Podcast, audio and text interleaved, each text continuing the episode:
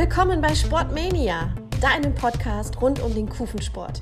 Wir berichten von Rennrodlern, Bobsportlern und Skeletonis aus dem Sauerland. Folge Nummer 3.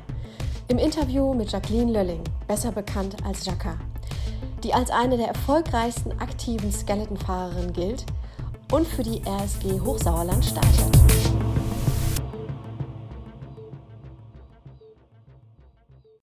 Aber es wird definitiv von Jahr zu Jahr schwerer oder nicht Ja. einfacher.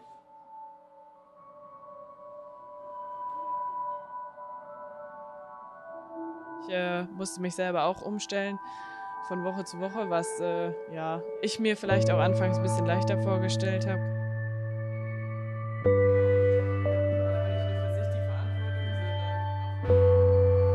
Und ja, die WM war aus meiner Sicht enttäuschend. Die Team-WM der versöhnliche Abschluss. Alles in allem bin ich zufrieden mit der letzten Saison. Ähm, ich habe den Gesamtweltcup gewonnen. Äh, damit bin ich natürlich sehr zufrieden. Ja, wir sind hier im Kraftraum des Winterberger Gymnasiums, eine Eliteschule des Sports, eine NRW-Schule. Und Jacka, an diese Schule und auch diesen Kraftraum, an den älteren Kraftraum hast du ja hervorragende Erinnerungen. Ja, auf jeden Fall. Ich habe hier eine sehr wichtige Zeit in meinem Leben verbracht, habe hier mein Abitur gemacht. Ähm, ja, die gesamte Oberstufe war nebenan im Internat und ähm, ja, da habe ich schon eine große Verbindung zu den Räumen hier. Ja, es gab ja auch eine Abiturfeier, die auch teilweise im alten Kraftraum stattgefunden hat oder in der alten Turnhalle, wie du mir eben gesagt hast. Ja, genau, so unser letzter Tag und die Feier, die hat dann schon größtenteils in der Turnhalle stattgefunden und ansonsten natürlich in der Schule hier in Winterberg. Ja, das war schon eine schöne Zeit. Ja, bevor wir jetzt auf die neue Saison zu sprechen kommen, Jacka, mal der Blick zurück auf die alte Saison unter dem Strich. War es eine gute Saison für dich, wenn man das mal so alles analysiert? Ja, auf jeden Fall. Also alles in allem bin ich zufrieden mit der letzten Saison. Ähm, ich bin, habe den Gesamtweltcup gewonnen. Äh, damit bin ich natürlich sehr zufrieden. Und ja, die WM war aus meiner Sicht enttäuschend. Die Team-WM der versöhnliche Abschluss. Ähm, ich hätte aber gerne auch in meinem Einzelrennen gezeigt, was ich eigentlich in Altenberg kann. Es hat nicht funktioniert. An den Tagen hat nichts zusammengepasst, so wie es soll. Aber ja, das gehört dazu.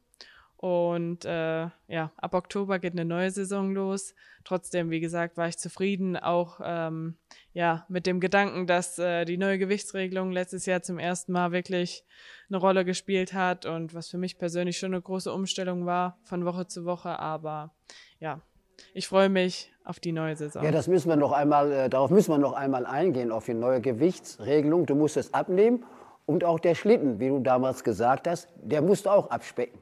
Ja, genau. Mein Schlitten wurde leichter und ich äh, musste mich selber auch umstellen von Woche zu Woche, was äh, ja ich mir vielleicht auch anfangs ein bisschen leichter vorgestellt habe, gerade wenn man so auf die Hotels angewiesen ist und auf Hotelessen.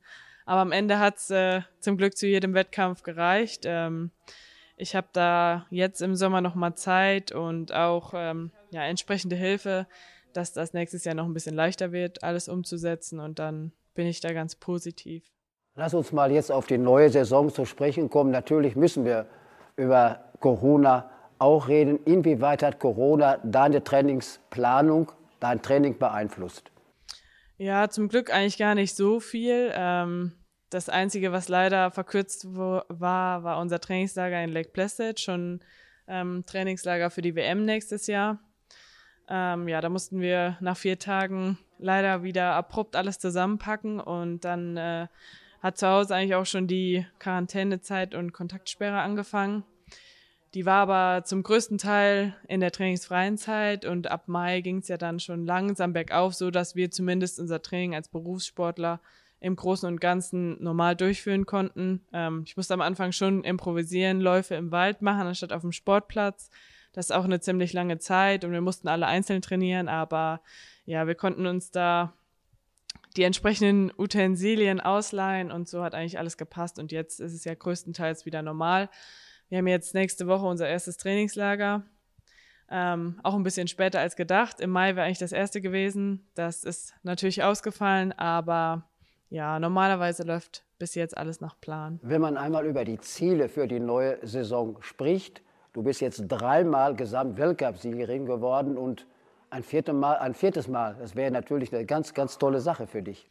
Ja, natürlich, auf jeden Fall. Also die Kugeln sehen sehr schön aus und ähm, ja, ich würde mich freuen, wenn noch mehr dazukommen. Ich hoffe, ich habe noch ein paar Jahre vor mir und so der Gesamtweltcup wirklich dann am Ende oben zu stehen nach acht Rennen äh, ist schon was Besonderes und ähm, ja, da kämpft man in den Weltcups für. Wie würdest du denn sag mal, die Konstellation in der Weltspitze bei den Damen so ungefähr einschätzen? Man könnte ja meinen, oder es ist wahrscheinlich auch so, dass das Feld immer enger zusammenrückt in ja, der Spitze.